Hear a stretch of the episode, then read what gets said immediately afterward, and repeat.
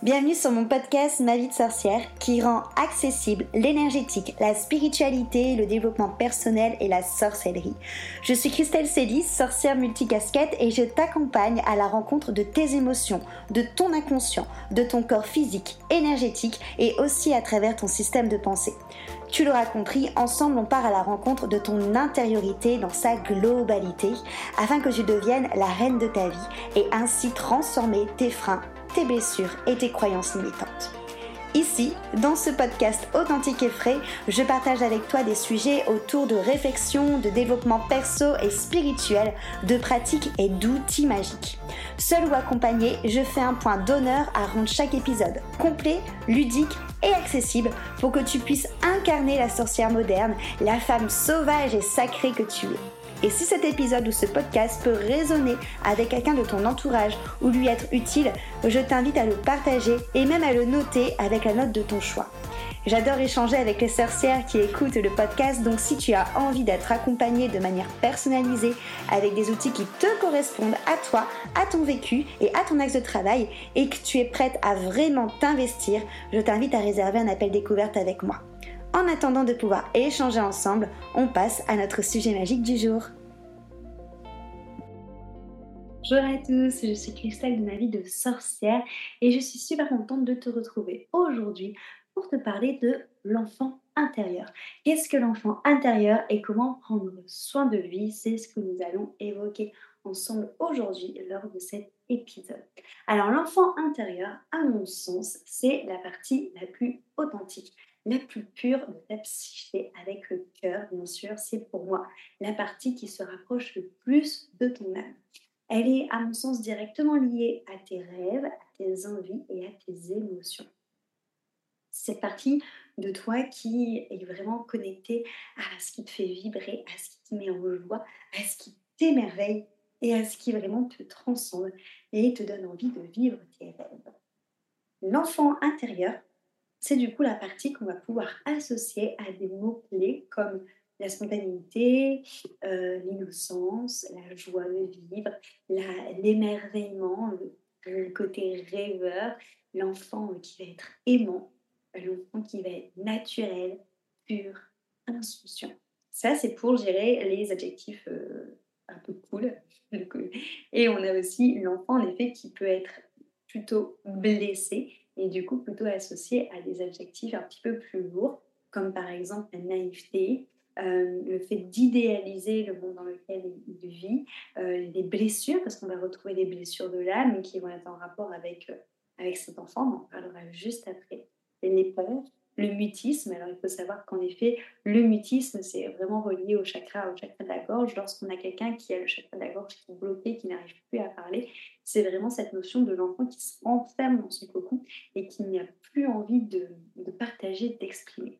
Or, de base, notre enfant intérieur, c'est vraiment cette notion de être, c'est-à-dire que l'enfant intérieur, il est vraiment relié à cette spontanéité, à ce naturel, à cette authenticité, à cette capacité de s'exprimer super facilement, à ce côté euh, naturel qui lui donne confiance et en lui, en elle et en la vie.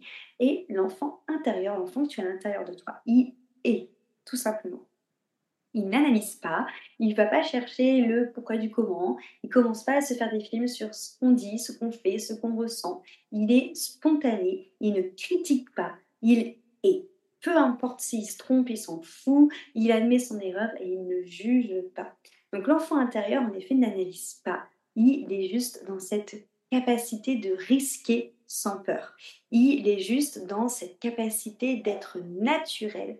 Et euh, c'est souvent ce côté en effet naturel, authentique, qui va venir être canalisé un peu par euh, notre société, par euh, ce qui domine justement principalement dans notre société, qui est notre mental et notre ego.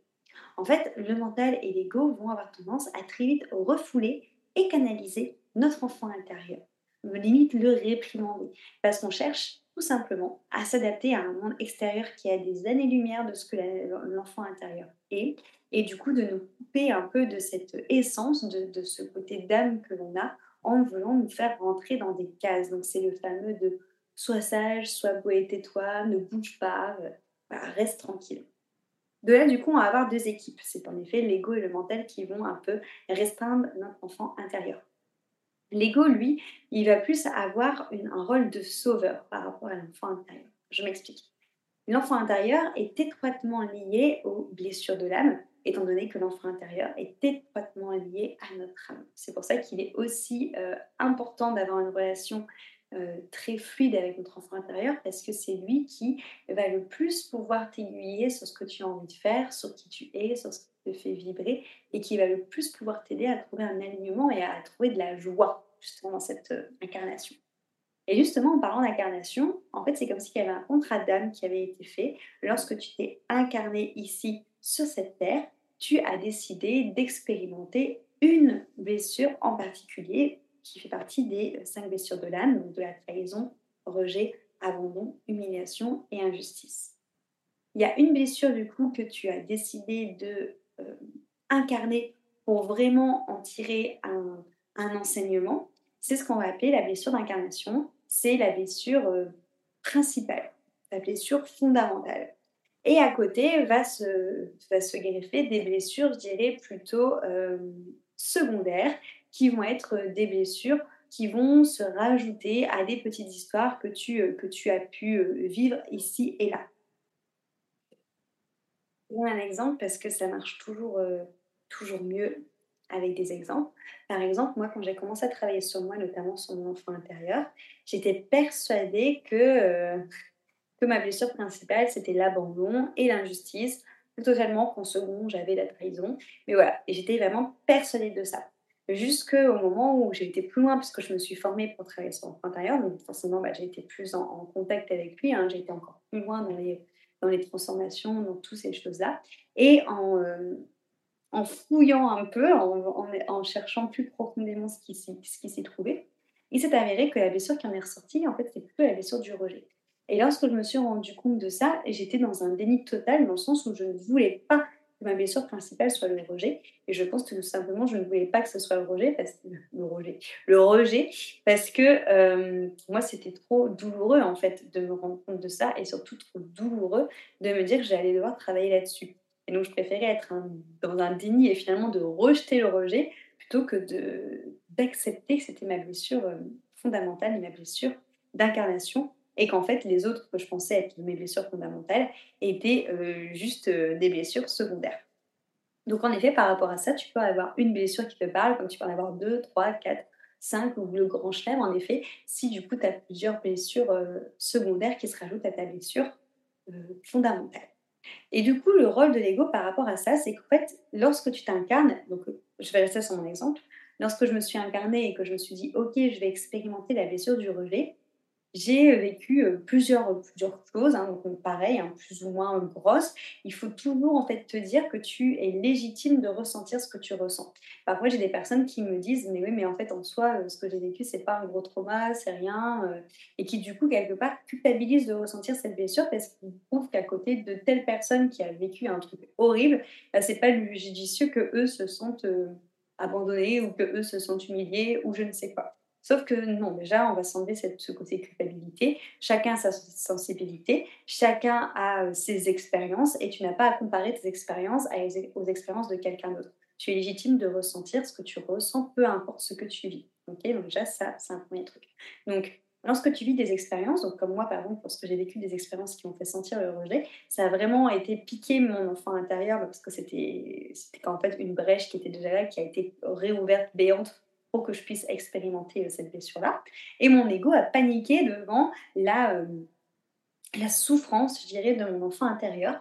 Et donc, ce qui se passe quand c'est comme ça, c'est qu'en fait, l'ego, il se prend sa cape de sauveur, il prend sa, grande épée et il se dit T'inquiète, petit enfant, tu ne seras plus jamais, euh, plus jamais triste parce que je vais mettre en place plein de stratagèmes, plein de d'automatismes de défense pour que plus jamais tu ressentes ça et que plus jamais tu sois triste.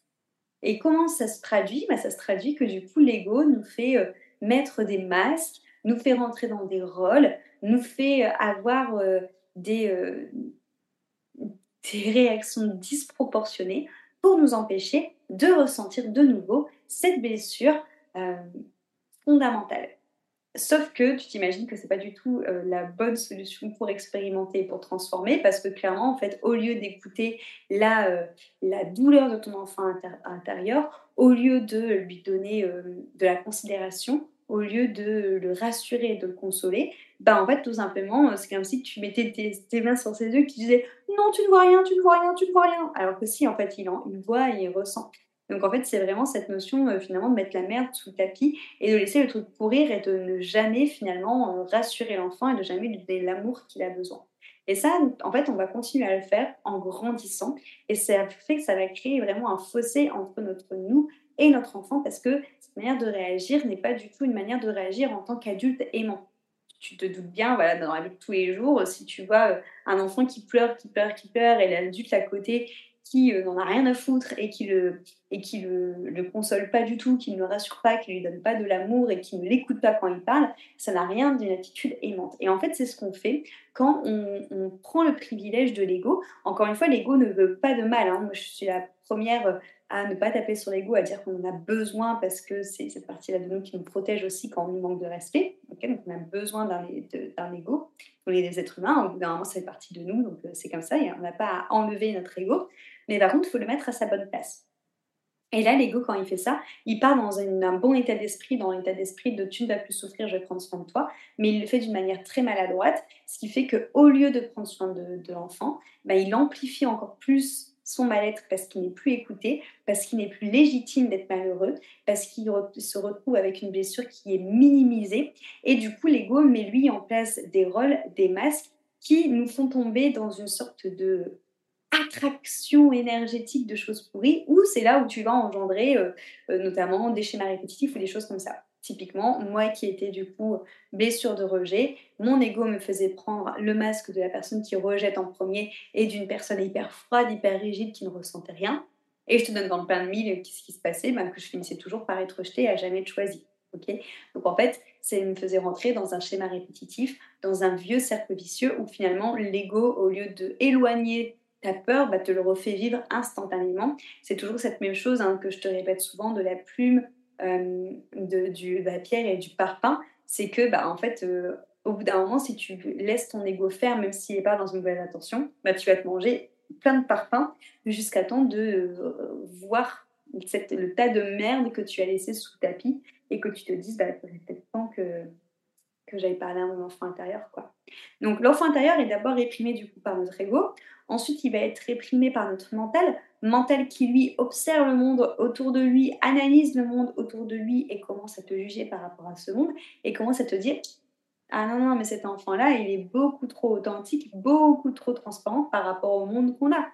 Euh, il exprime beaucoup trop ses émotions. Dans le monde où on a, on voit bien tout est calfeutré, euh, pas faire trop de bruit, c'est mal vu euh, de dire ce qu'on pense, c'est mal vu d'être hyper joyeux ou d'être hyper triste. Ah non, non, non, il va pas du tout être accepté quand c'est comme ça. Hein. Et du coup, notre mental va répondre à des critères qu'on va appeler des drivers qui vont nous être donnés par l'éducation, par la société, par les parents, par les profs, peu importe. Donc, on en a cinq en tout. Ces cinq drivers vont venir euh, marteler, je dirais, notre enfant pour qu'il rentre dans des cases, pour qu'il se mette des étiquettes. Les cinq drivers, c'est fais plaisir, sois fort, fais des efforts, sois parfait et fais vite. Ouf, je les ai tous dit, il faut savoir que j'en oublie souvent un, et là, je les ai fait tranquille. et du coup, c'est euh, ça peut-être que ça va te parler, peut-être que tu vas te dire, c'est vrai que j'ai toujours l'impression de devoir faire plus, de, de, devoir toujours faire des efforts, ou c'est vrai que j'ai toujours l'impression de, de, devoir être parfaite, ou que j'ai toujours je cherche toujours à faire plaisir aux autres, ou euh, il faut toujours que je fasse des choses vite. Enfin, tu vois, ça va forcément te parler, ou le soit fort, ou c'est vrai que j'ai, je me dis qu'il ne faut pas que je montre ma vulnérabilité, que ça va être, euh, ça va être mal perçu, que ça va être un signe de faiblesse. Ça, ce sont du coup les drivers et le mental, du coup, va en effet rétriquer l'enfant en mettant ces étiquettes-là sur lui. Donc, euh, en fait, l'enfant se retrouve coincé entre des rôles et des masques que l'ego lui met. Et en plus, il se retrouve coincé avec, entre des étiquettes et des cases que le mental lui met. Encore une fois, c'est pour s'adapter au monde extérieur, pour s'adapter au monde des adultes, où là où, le, l'enfant intérieur se dit qu'il n'a rien à voir avec ce, monde, avec ce monde-là et qui va pas savoir du coup euh, se, se, plier à ce monde. Donc on est sur une suradaptation. Ce qui fait que l'enfant du coup est canalisé et réprimé et ça donne un enfant en fait à l'intérieur de nous qui n'a pas été écouté et qui souffre, ok? Euh, C'est pour ça, pour ça souvent d'ailleurs qu'on appelle 7 ans l'âge de raison parce que c'est souvent, alors c'est une, général, une généralité, hein, c'est pas 7 ans tu passes un cap et boum ça se passe comme ça. Des fois c'est avant, des fois c'est après, des fois c'est doux, des fois c'est un peu plus brusque. Mais en tout cas, c'est autour de 7 ans, on va dire, que le mental et l'ego ont fini de façonner euh, notre petit adulte intérieur qui prend totalement le pas sur notre enfant intérieur. Et ça crée vraiment une, une, césure, entre les deux. Et euh, on, on va vraiment planquer l'enfant intérieur dans un coin.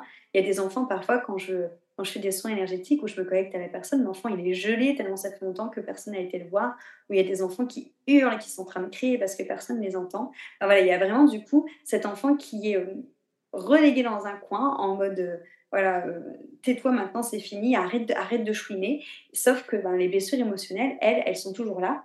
Et comme elles n'ont jamais été entendues, comme elles n'ont jamais été guéries, comme elles n'ont jamais été même conscientisées, au final, bah, c'est des, blessures qui persistent à l'âge adulte. Et du coup, ça va donner quoi? Des blessures qui persistent à l'âge adulte? Bah, Ça va donner des insécurités profondes, des peurs qui vont être non traitées, des euh, réactions qui vont être disproportionnées, des relations qui vont en effet ne pas être forcément saines parce qu'on va toujours inconsciemment tomber dans des relations qui vont nous faire revivre ces émotions, euh, ces blessures émotionnelles qui bah, n'ont pas été écoutées et euh, bah, qui, qui demandent à être transformées. Parce qu'à l'intérieur de nous, on a toujours cet enfant qui est là et qui souffre. Donc voilà, il y a vraiment ce côté où se dire que les blessures de l'enfant intérieur, elles remontent en effet soit à l'enfance, mais en tout cas, elles remontent forcément à une situation de non-amour ou euh, d'amour sous condition d'adultes qui t'ont entouré ou de même de ton propre adulte que là que tu es en train de, faire en écoutant ce podcast si tu n'as pas travaillé dessus, parce que toi déjà ton propre adulte intérieur est en train de faire avec ton enfant intérieur.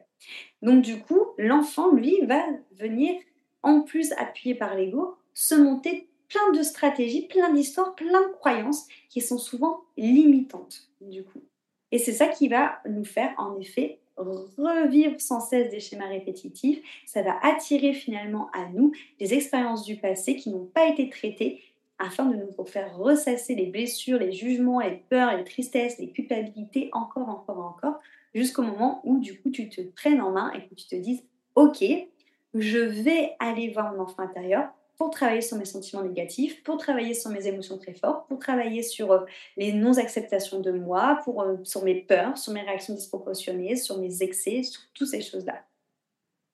Donc il y a vraiment cette demande de écoute de l'enfant et de considération de l'enfant pour sortir des schémas répétitifs, pour sortir des mécanismes automatiques que finalement on met en place pour s'adapter ou pour se défendre. Parce qu'encore une fois, c'est ça qui va façonner la plupart de nos réactions et la plupart de nos relations, euh, notamment aussi de nos pensées limitantes et de nos comportements.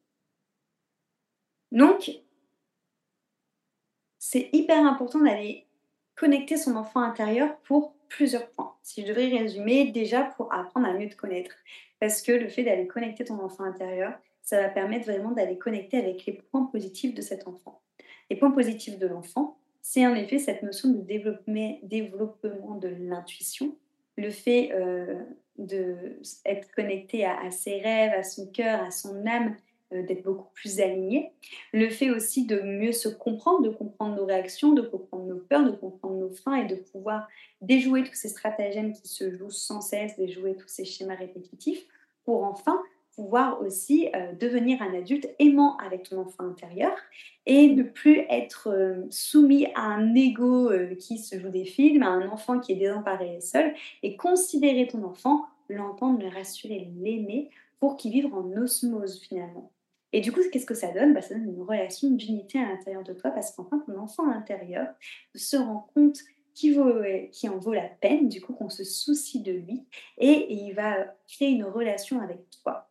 Et donc, du coup, on va vraiment se retrouver avec une unité à l'intérieur de soi. Et forcément, ça se répercute aussi sur ce qui se passe à l'extérieur. Donc, ça résout les conflits internes, ça résout ta non-écoute de toi-même, ta non-considération et ta non, euh, euh, ton non-respect également aussi de toi-même. Ça va résoudre une sorte de divergence intérieure entre ta partie adulte qui est plutôt reliée au mental et euh, ta partie enfant qui est plutôt reliée au cœur. Et on va être amener à transformer un énorme mal de vivre, un énorme mal-être, pour enfin écouter son ressenti et être dans une relation d'amour avec soi-même. Donc voilà, c'est vraiment ce que ça amène de connecter son enfant intérieur, c'est cette notion de libération des souffrances, c'est cette notion de retrouver confiance en toi, de retrouver une estime de toi, de retrouver une légitimité, d'avoir une relation plus saine avec toi-même, avec les autres, de guérir potentiellement de ton passé, de savoir mieux te connaître, de savoir identifier quelle est ta blessure principale, quelle est ta blessure secondaire, et du coup, tu te rends bien compte que ça te fait avoir une connaissance de toi qui est décuplée, et de relier aussi bah, forcément avec la partie la plus profonde et la plus créative de toi. Donc tu me diras, génial, ça a l'air trop cool, mais comment on fait? Alors la meilleure manière en effet de, de faire tout ça, c'est de partir vraiment, je dirais, en, conquistada, en voyage de ton enfant intérieur, mais d'y aller progressivement. Parce qu'encore une fois, si ça fait super longtemps que tu n'as pas été voir ton enfant intérieur, il peut être très renfogné, très, euh, très renfermé, très glacé même. Hein.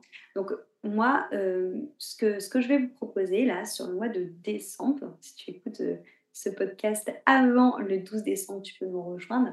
Les inscriptions sont ouvertes c'est une immersion qui s'appelle Peter Pan. Immersion, logiquement, si tu écoutes mes podcasts, tu commences à savoir ce que c'est. C'est un coven de développement personnel et spirituel. Et tous les mois, on travaille sur une thématique précise en fonction des saisons, en fonction des sabbats, en fonction de l'astrologie, en fonction de, des énergies qui nous, qui nous environnent pour travailler sur nous, pour nous transformer, pour grandir, pour évoluer, tout en étant appuyé par les énergies qui nous entourent parce que c'est beaucoup plus fluide et c'est beaucoup plus facile lorsqu'on le fait avec les énergies ambiantes. En décembre, avec la féerie de Noël, avec l'enchantement de Noël qui vient raviver notre enfant intérieur, qui peut même des fois venir raviver des blessures familiales, c'est déjà ça qui va le titiller.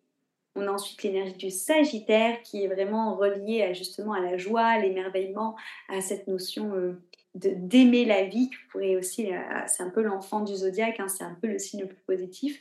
Donc ça vient chercher ce côté-là très joyeux, très aventureux dans l'enfant. Et ensuite, on a en effet l'énergie aussi de l'hiver qui appelle vraiment à, introspecter, à consoler, à couper, à aller à l'intérieur de soi pour en retirer des apprentissages. Donc le mois de décembre est essentiel pour venir travailler cet enfant intérieur parce qu'il t'encourage à y aller. Donc du coup, moi, pendant le mois de décembre, je te présente l'immersion Peter Pan, où tu peux nous rejoindre. Et le but, c'est d'aller en effet à un voyage très progressif et très profond pour aller à la rencontre de ton enfant intérieur, comprendre les blessures, savoir les identifier, déjouer les croyances que ton ego a mis en place et les drivers quand on t'a installé pour libérer ton enfant, l'aimer et en sortir avec le plein potentiel de ton enfant. Donc ça va se passer sur cinq rendez-vous. Donc dans le Coven, on est toutes là dans le même but de travailler sur un thème précis, donc là en l'occurrence l'enfant intérieur, ça vient du coup décupler les soins, ça vient du coup décupler tout le travail qu'on fait ensemble, donc ça donne des transformations très puissantes, très très bluffantes, mais toujours à titre personnel, c'est-à-dire que ce qui se transformera chez toi sera juste par rapport à toi ce que tu vis. Donc on commencera euh, le voyage lundi 12 décembre D'abord avec la célébration de Yule, pour fêter l'arrivée de l'hiver. On viendra se connecter aux énergies de l'hiver et en même temps, on viendra connecter notre enfant intérieur dans le corps lors de deux heures de pratique. Donc la célébration de Yule, c'est deux heures de pratique de sorcellerie et de yoga où on va aller chouchouter notre enfant sur le tapis. Le lendemain, on partira pour un voyage méditatif où justement, je t'inviterai à rentrer en contact avec ton enfant intérieur pour voir justement dans quel état il est actuellement, quel message il a à te, donner, de quoi il a besoin, qu'est-ce qu'il a à te dire. Ce sera le premier contact, tu vois, le premier euh, face à face. Ça te permettra de voir à quoi il ressemble, d'établir un lien progressif de confiance envers lui. Et on parlera un peu plus longuement des blessures également, que tu puisses commencer à les identifier, que tu puisses avoir entre guillemets un peu de théorie, euh, de théorie là-dessus. Ensuite, la semaine d'après, on enchaînera avec un soin énergétique où là justement le but c'est de transformer tes blessures d'âme. Donc d'aller voir quelle est ta blessure au fond de ta blessure superficielle, ta blessure d'incarnation et tes blessures hein, voilà, qui viennent après, et venir justement les apaiser, les guérir, observer quand est-ce qu'elles arrivent, parce que à mon sens on peut, alors du moins si les blessures secondaires on peut carrément en guérir, pour moi la blessure d'incarnation on ne peut pas forcément s'en libérer totalement, euh, mais par contre on peut carrément l'apaiser à mon sens. C'est-à-dire que pour moi, euh, moi je sais que le rejet, euh, il est toujours là, mais en fait je le sais, donc il est beaucoup plus apaisé, c'est-à-dire que quand je le vois pointer le bout de son nez, euh, ce petit sentiment de rejet, déjà j'autorise mon enfant à le ressentir, je le console et je le rassure. Je laisse plus mon ego m'embarquer dans les histoires et ça fait que du coup, il y a beaucoup moins d'attachement à ce qui est en train de se jouer devant mes yeux et que du coup, ça passe beaucoup plus finement et, beaucoup plus avec amour. Donc, euh, ça a beaucoup moins d'impact sur moi qu'avant. Et c'est ça qu'on va faire avec le soin énergétique, c'est transformer justement tout ça. Pour ensuite, le quatrième rendez-vous, travailler sur justement les croyances que ton mental et ton ego t'ont mis en place pour, euh, dans leur tête, sauver, défendre ton enfant intérieur. Donc, on va travailler sur toutes les, masques et tous les rôles que ton, ego t'ont fait, fait mettre. on va travailler sur tous les drivers que ton mental aussi a essayé de te donner tu rentres bien dans la case, histoire de déconstruire tout ça et que tu puisses construire ta réalité avec ton enfant intérieur ensuite. Pour, dans le dernier rendez-vous, justement, enfin se connecter au plein potentiel de ton enfant et le décupler et connecter à cette créativité, à ce naturel et à cette spontanéité.